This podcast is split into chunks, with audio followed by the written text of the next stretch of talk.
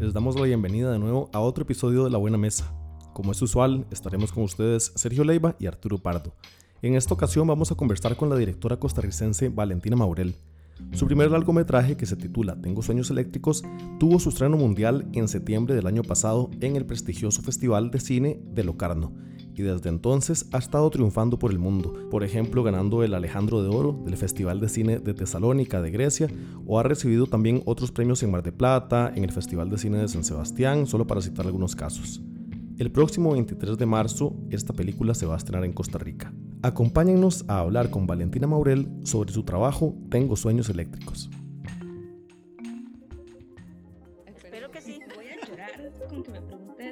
Eso. Esto, Junita, así se pudo Cuando estuve en Costa Rica, el módulo más pequeño era el de cocina costarricense. Esto es La Buena Mesa, un podcast para compartir conversaciones que nos nutran y que nos hagan bien. Es necesario avanzar hacia, hacia esa ruta. Invitamos a personas a que nos compartan sus ideas, historias y sueños que nos puedan ayudar a construir una sociedad más sana. de una generación a otra. Yo soy Arturo Pardo. Y yo soy Sergio Leiva. Esperamos que este episodio te nutra. Valentina, muchísimas gracias por estar con nosotros, eh, gracias a la maravilla de Zoom y a tu disposición. Gracias por la invitación. Estamos muy contentos de, de hablar de, de la, de la película. Eh, bueno, de, la verdad es que siento que ha sido bastante tiempo en el que uno se entera de, de la película por medio de las noticias, porque ha sido muy noticiosa en diferentes partes del mundo. Entonces, el hecho de que ya esté tan cerca de estar en Costa Rica, pues creo que ya toda esa emoción se va a poder ver reflejada cuando podamos verla en el cine. Eh, ¿cómo, ¿Cómo te sentís, tal vez para comenzar por ahí, cómo te sentís de que finalmente va a estar disponible en las salas de cine de Costa Rica? Pues estoy súper contenta. Estaba bastante. Es decir, ha, ha sido mucho tiempo desde que salió la peli en, el primer festival en que la enseñamos en agosto del año pasado hasta ahora. Entonces, más bien yo, yo tenía miedo que la gente ya se hubiese olvi- olvidado de la peli o aburrido y que, y bueno, por dicha, como que mm, me ha escrito bastante gente que la quiere ver. Entonces, siento como que estoy muy emocionada de poder compartirla por fin con el equipo, con los amigos, con con todo el mundo, con el público en Costa Rica, pero sí, estoy súper feliz, estoy emocionada y estoy un poco nerviosa también, claro. ¿Qué nervios trae el hecho de, estrenar en Costa Rica? Mm, sí, es, es como, la peli la he enseñado en tantos lugares del mundo y la gente se identifica que el miedo quizás es como que los ticos sean más exigentes aún, como que se vean, que, que me digan como que se ven reflejados o no, es, es el miedo, como que no se sientan tan reflejados en la peli, pero yo creo que sí, que la peli es muy tica y que habla de cosas como muy josefinas, que yo creo que la gente sí, sí, se, sí, se va, sí se va a identificar. Pero en todo caso, lo extraño es que mm, si se identificaron coreanos, yo creo que los ticos les, les puede hablar la peli. Vos en, ya en otras producciones has estado tocando este tema de, no sé si definirlo como adolescencia, ¿verdad? Pero como de este paso de la adolescencia a la adultez o, o como ese periodo que es como un área gris rarísima que o puede ser recordado con mucho cariño o más bien puede ser de esas etapas que uno dice, qué dicha que se acabó. Em, ¿qué es lo que te ha llevado tanto a explorar ese momento particular, digamos, de la vida de las personas? Em, bueno, yo creo que la verdad lo que yo quería era hacer una peli en Costa Rica y lo que recordaba de mi vida en Costa Rica era la adolescencia, porque yo me fui a los 19. Entonces, esa es la primera razón. Pero también me gusta la adolescencia porque es un momento como de mucha intensidad en que, en que uno está como cuestionando el universo y desacralizando un poquito todo lo que le enseñaron a uno, ¿verdad? Como ya empezando a ver a, los papás como son en realidad y, este, y, y eso me gusta, me gusta esa mirada. En realidad, yo creo que la adolescencia es un momento de gran, como a la vez de gran eh, extravío y a la vez de gran lucidez, por eso mismo. Y es un momento duro, es un momento espantoso de la vida, pero a la vez es un momento maravilloso. Entonces es como toda esa dualidad de la adolescencia la, la quería explorar en esta peli y ya la había medio, medio explorado en mis cortos anteriores también. Entonces, eh, espero poder algún día hablar de otra etapa de la vida, pero bueno, pues la, la adolescencia es lo que más me interesa, sí. Y cuando escribís un guion como este, eh, ¿de dónde, de dónde surgen esas ideas? ¿Es a partir, digamos, de tus experiencias, que, que supongo que sí tiene que haber algo de eso ahí, pero eh, ¿desde dónde escribís? Bueno, eh, a mí me gusta escribir solo como hablar de cosas que conozco. este, quizás porque, no sé, me, me falta imaginación como para poder escribir sobre universos que, que me son lejanos, pero obviamente pienso cuando escribo en gente que conozco, en situaciones que he vivido, la peli no es estrictamente autobiográfica, pero sí, este, cuando escribo lo que me gusta es como pensar en lo misteriosas que son las personas, a veces como que uno siempre está enfrentado como a, a, la, a la parte, o sea, al, a la, al asombro de lo contradictoria que puede ser una persona que uno conoce muy cercana y sin, y sin embargo no, a pesar de que las personas son cercanas, uno no las termina de entender entonces, como que cuando yo escribo, intento ser personajes que se parezcan a eso, ¿verdad? Como personajes que mienten, que, que no hacen lo que dicen que hacen o que eh, se contradicen a sí mismos y se traicionan a sí mismos o que son a la vez tiernos pero a la vez violentos, o sea, como todas esas, todo lo que hace que una persona es muy misteriosa y muy compleja, eso me interesa a mí cuando escribo. Y también eh, los espacios, como eh, cuando escribo pienso como en el bar al que me gustaba ir cuando era adolescente, como pensé mucho en la chicha escribiendo esta peli, ¿verdad? Aunque la chicha ya no existe, pero también como que pensé mucho en el lugar cuando estaba escribiendo y así. Bueno, y para los que no saben qué es la chicha, era un, que un bar, ¿verdad? Se puede decir. era, un, era un gran bar. Un gran bar en el centro de San José. Sí. Era un gran bar, era un gran bar. Sí. Y un espacio bastante particular, una decoración ahí como demasiado ecléctica, diría yo. Eh, pero que creo que fue un, un, espacio importante para que pasaran como movidas ahí underground importantes. Sí, marcó una generación o varias, pero fue como un momento así como importante en la, de la vida de Josefina. Uh -huh. Tal vez pensando un poco, un po ah bueno, perdón, no sé si ibas a decir algo más, porque quería preguntar si, si dentro, de, dentro de los sentimientos que te provoca, digamos, ya eh, haber terminado el guion, digamos, pensando en esa etapa como, bueno, ya está este guion, en verdad, por lo menos en una primera versión, ¿Qué, ¿qué, sentimientos te generaba? Como de sí, un poco como de, bueno, de haber obviamente mucho orgullo, pero también hay nostalgia o sentís como que es un proceso catártico, ¿cómo lo, lo, lo, experimentaste? Sí, es como lo que iba a agregar sobre la chicha, como que son buenos recuerdos y son malos recuerdos también. Entonces, como es lo mismo cuando uno termina un guion, como que hay una cierta satisfacción, pero a la vez es como muy duro, como que uno estaba... Eh, no sé, yo lo viví, me, me deprimí un toque, la verdad, cuando terminé el guion, pensé como, ah, ahora tengo que hacer la película. Y, y, es un proceso muy, a mí me encanta el proceso de escritura, pero sí es como un proceso de mucha soledad y a la vez de mucho duelo, porque entonces cuando uno empieza a escribir una, una peli, son, tiene toda una lista de deseos, de todo lo que quisiera que, que contara la peli, estuviera en la peli, y cuando ya lo terminas es como también pensar en todo lo que no está, ¿verdad? Uh -huh, uh -huh. Entonces eso es todo, es todo un duelo, pero a mí me encanta, porque a mí me encanta sufrir. Entonces, yo creo que... A mí me encanta sufrir, yo creo que eso tiene que ser como un hilo conductor entre un montón sí. de directores y artistas en general. Así es, así es, sí, sí. Todos los artistas que conozco les encanta sufrir. Bueno. Y ahora, hablando de, de, no sé si sufrir es la palabra, pero decías que esta peli, que ya ha pasado mucho tiempo desde que, desde que se hizo, ¿cuánto tiempo exactamente desde que la estrenaste?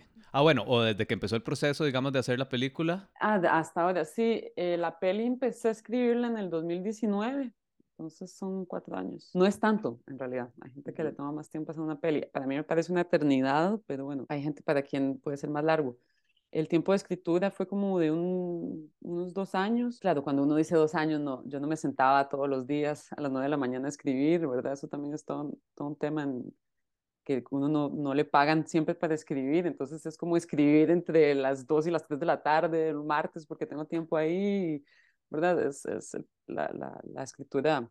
Esto, esto es, una, es complicada también porque necesita uno mucho, mucha disponibilidad mental, pero de, sobre todo tiempo.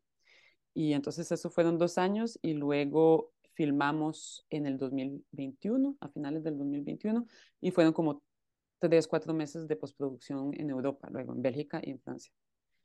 Y luego fue el año de festivales, que fue el año pasado, y de promoción, y bueno, y ahora, y ahora vamos a estrenar en Costa Rica y después en Bélgica. Entonces es como que yo ya estoy harta de esta película, me quiero deshacerme de ella, pero sí, o sea, ya quiero dársela al público que la vea, que le guste, que no le guste, que hagan lo que quieran, pero, pero sí, son cuatro años. Uh -huh. Y ahora que decís eso del tiempo, digamos, si la escribiste en 2019, filmaron en 2021, en medio de eso está toda la pandemia, eh, ¿qué tanto afectó o informó incluso eh, el proceso de esta peli, todo lo que estaba pasando en el mundo en ese momento?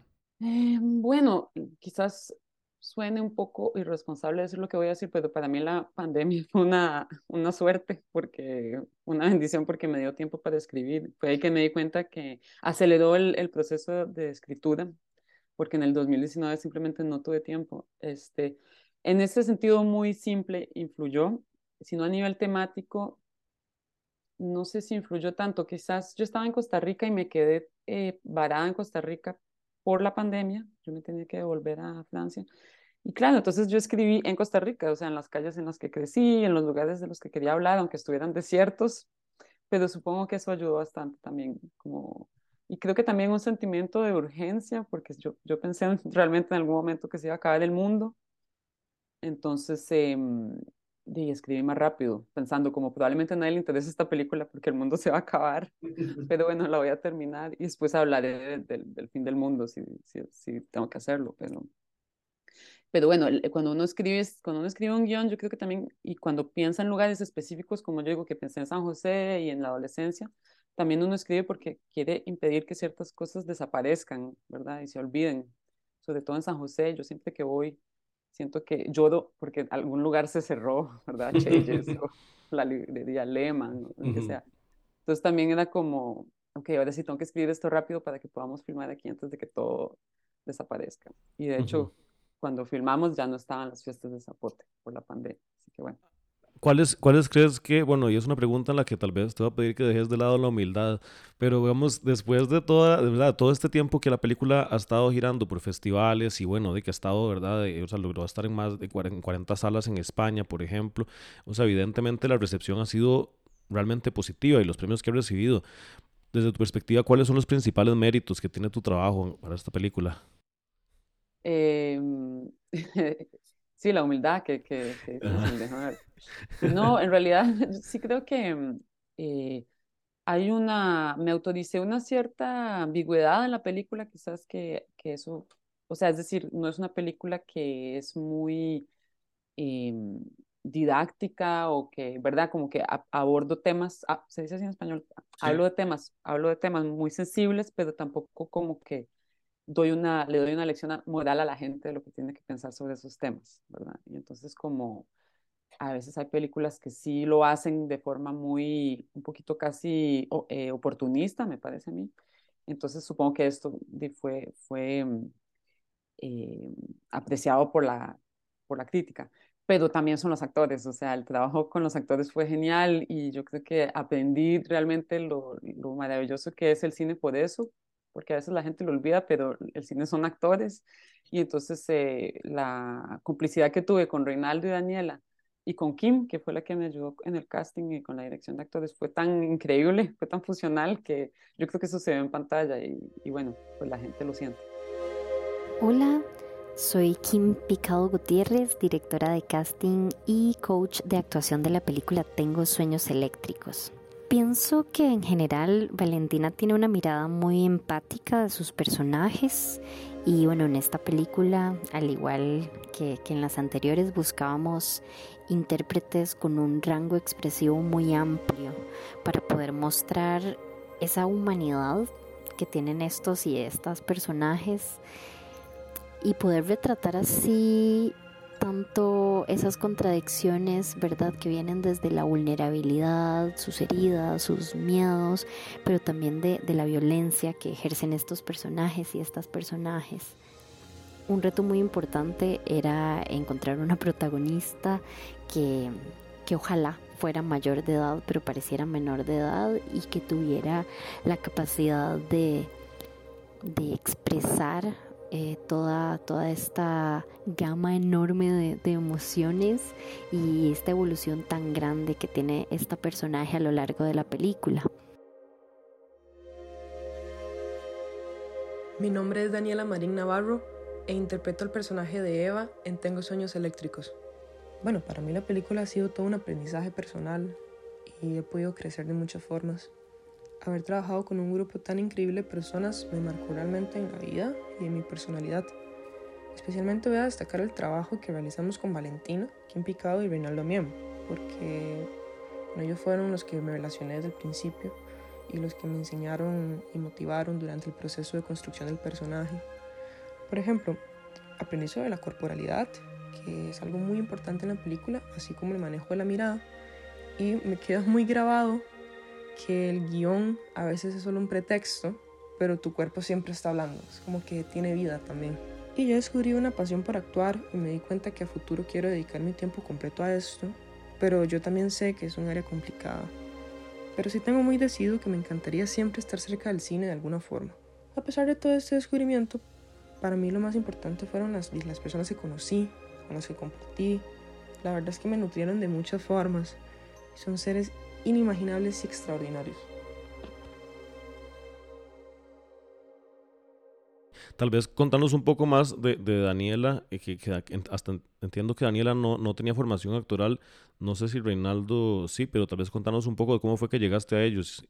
Este, bueno, yo hice casting en San José, pero como un casting abierto, es decir, eh, no, no, tenía que tener la gente formación actoral necesariamente y busqué como gente em, que estaba en los lugares que yo quería filmar un poquito, ¿verdad? Como la clase media, Josefina, este, como, ¿verdad? Gente que, que, que conozco, también muchos amigos, creo que todos mis amigos los hice pasar casting, pobrecitos. Este, pero mm, Daniela, yo creo que ella no la conocía para nada, pero ella vio un anuncio en Facebook, vino a pasar el casting, creo que fue la tercera chica que vi, y realmente o sea, ella había, vino casi que por, por, porque estaba aburrida en la casa por la pandemia este, y cuando llegó al, al, casting, se sentó a esperar y, y se levantó y, que se, y se quiso ir, y como que dudó, y después volvió, o sea, fue toda una cosa. Fue como un accidente, en realidad, yo no sé cómo, cómo llegó al casting, pero, pero bueno, eh, sin tener ninguna formación, inmediatamente sentí como que ella tenía una naturalidad y también una densidad, como una sabiduría muy particular para ser una, una, chica tan joven, tenía 18 años cuando vino a pasar el casting. Y Reinaldo, pues Reinaldo yo ya lo conocía, yo había trabajado con él en, en Lucía en el Limbo, mi corto anterior. Él tiene formación de actor, pero más como actor de teatro. Este, y su única experiencia frente a cámara era conmigo. Este, con, en, sí, ¿verdad? Espero no estar diciendo tonteras, pero creo que sí. Y eh, claro, yo le había dado un papel en, en el corto Luciana el Limbo, que era un papel un poco, mm, eh, ¿cómo decir? No de villano, pero digo, como un poco denso. Y entonces me parecía quizás raro darle, darle un papel de papá en esta peli, como que sentía que, que, que yo ya lo veía como en la, lo veía como otro tipo de personaje, ¿verdad? No lo podía ver ahí. Entonces dudé mucho en darle el papel al principio, como que hubo una cierta resistencia y de un pronto a otro me di cuenta que sí, que, que, quería trabajar con él, porque es un actor maravilloso. Y, y claro, los actores pueden, obviamente, interpretar eh, papeles muy distintos, pero a veces se me olvida. Pero entonces... dentro del, dentro del el equipo, tal vez contanos un poco más de, de cómo fue que se trabajó al ser una, una coproducción ¿verdad? internacional. Tal cómo, cómo fue que, que, armaste tu equipo de, de trabajo para lograr lo que querías.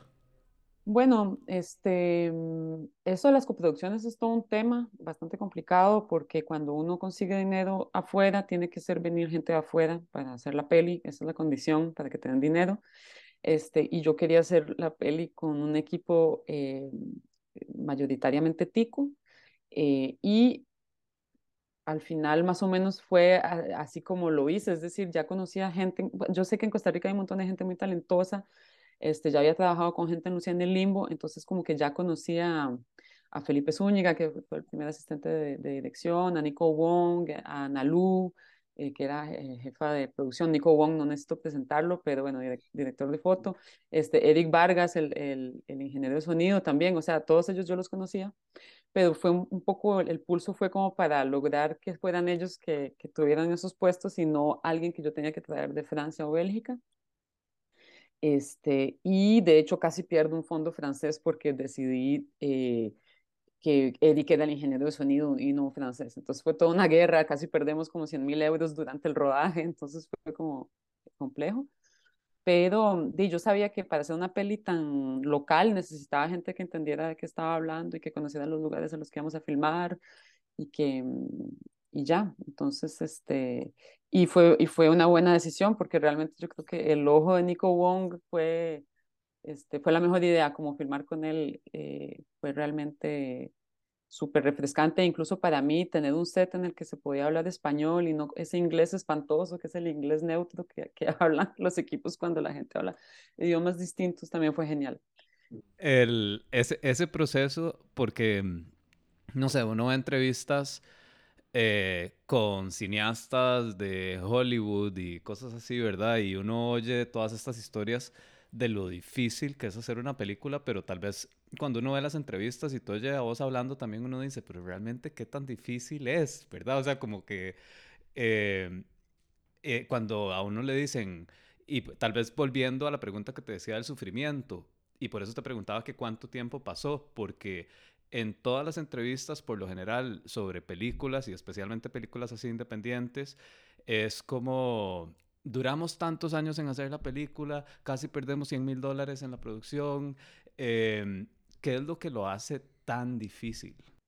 Bueno, es que es una pregunta muy vasta, ¿verdad? Pero es, es difícil porque, bueno, se necesita dinero, ese es el gran problema del, del, cine, que necesita mucho dinero.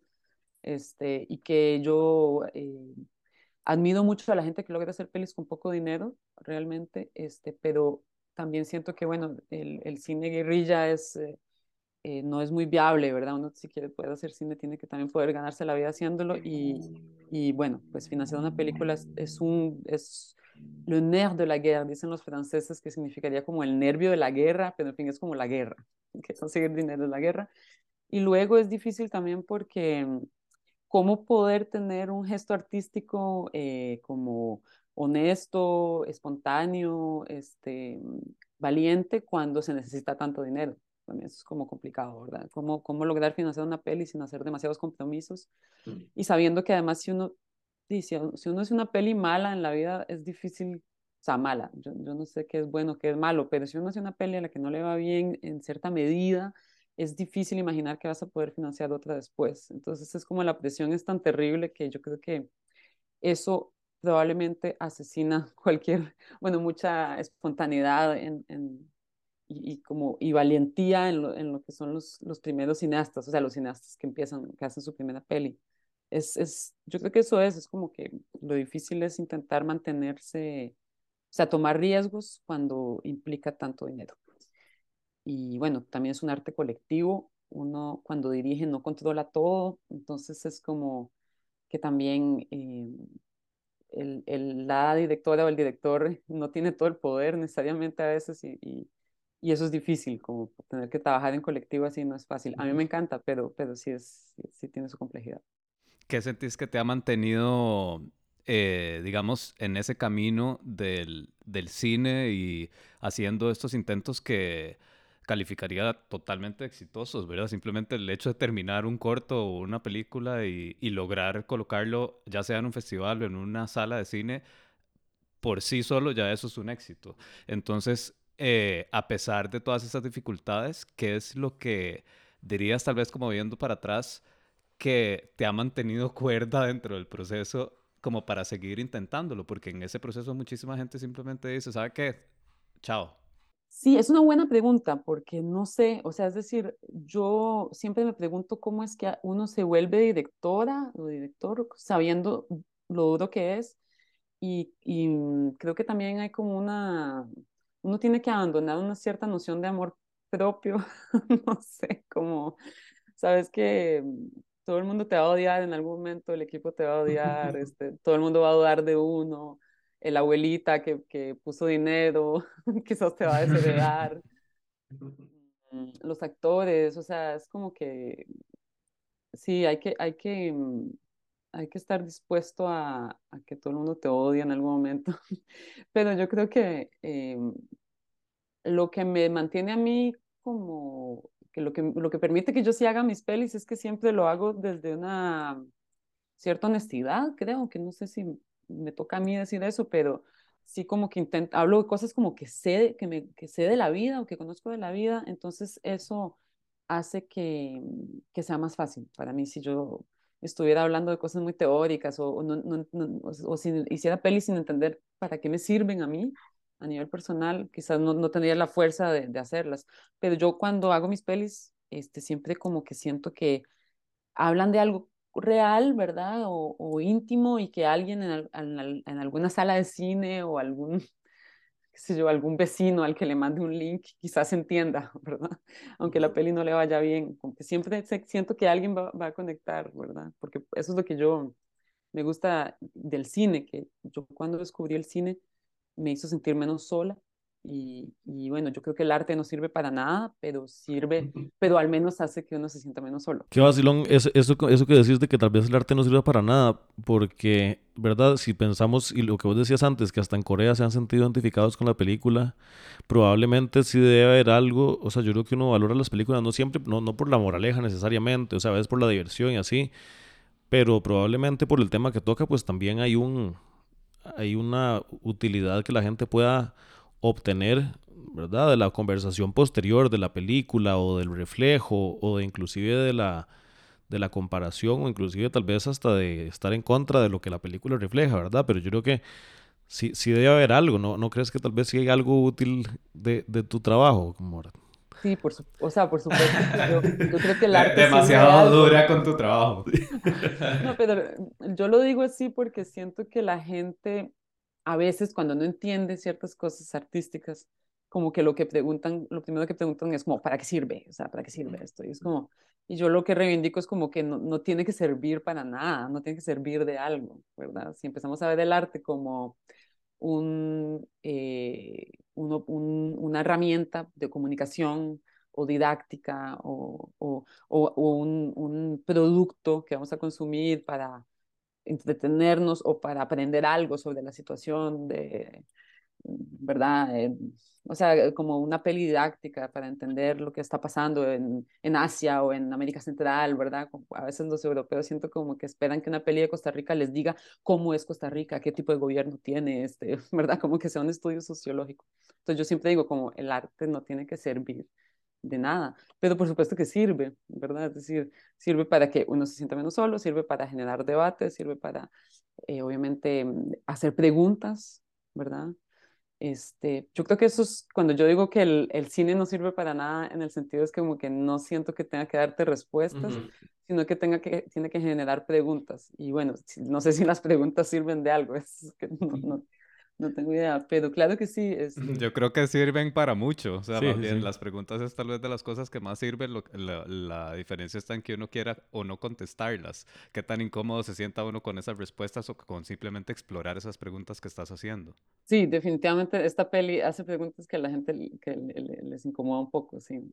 Preguntas como cuáles? ¿Qué, ¿Qué, dirías que son preguntas que están en, en, Tengo Sueños Eléctricos? Bueno, pues hace, pregunta cosas sobre lo que es la sexualidad adolescente, sobre lo que es como la, la ambivalencia del deseo, ¿verdad? Como eh, habla como de a veces cuando una persona desea cosas que no le hacen bien, ¿verdad? Este, eh, y es una peli que cuestiona también como la, este, lo que es la, la complicidad, la relación filial, como eh, cuáles son los lugares en los que uno a veces eh, encuentra la complicidad con alguien, o sea, no los lugares, pero digo, las relaciones a veces, la relación de complicidad se puede dar en la ternura, pero también como en, en la violencia, paradójicamente, cosas así. Entonces, como que la peli habla de esos temas sin decir como esto está bien, esto está mal, y más intentando dejarle al espectador que entienda a sí mismo como qué le parece bien o qué le parece mal, ¿verdad? Este, es como decirle al espectador, escoja, usted escoja, usted eh, forme su propia opinión al respecto.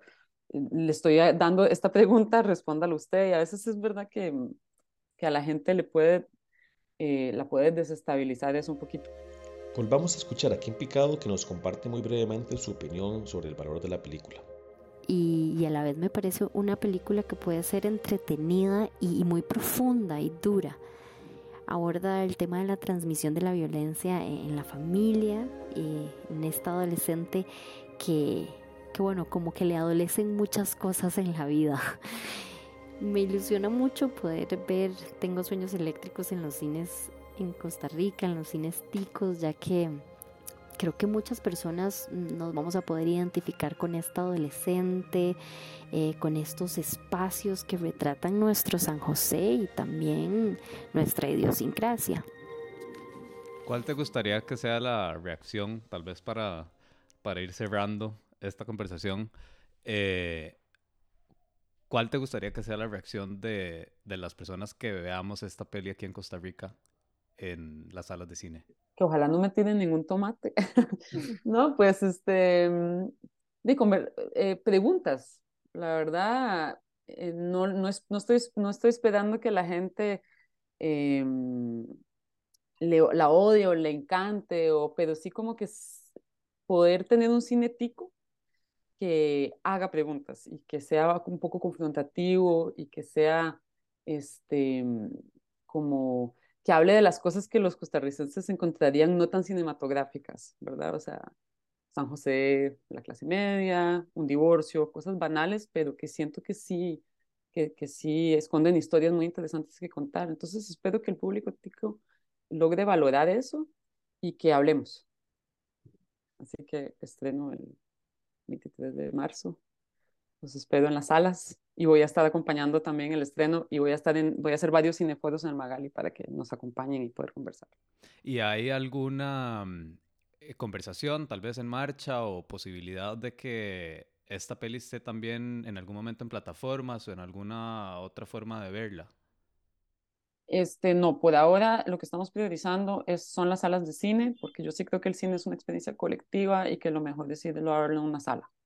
Así que por ahora eso es, eso es todo. Quizás más tarde plataformas, pero salas de cine primero, porque hay que salvar el cine y la experiencia de salas.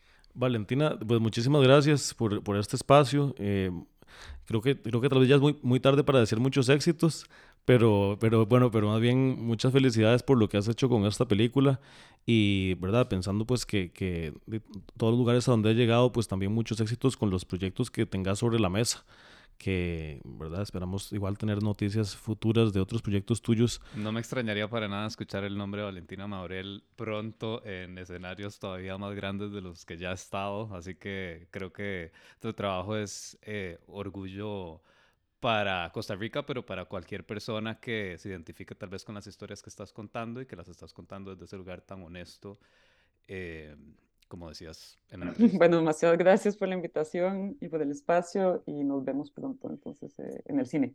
Vengan al cine. La Buena Mesa es el podcast de la empresa Good Food. Si te gustó lo que escuchaste, suscríbete a este podcast en tu plataforma favorita y ojalá puedas recomendarlo. Este episodio fue realizado por Sergio Leiva y Arturo Pardo. Producción general, Camila Prieto. Edición, Arturo Pardo. Música y branding sonoro por Pipa Fábrica de Sonidos. Encontra más contenido que nutre en goodfoodcr.com barra blog. En una sociedad más sana, ganamos todos.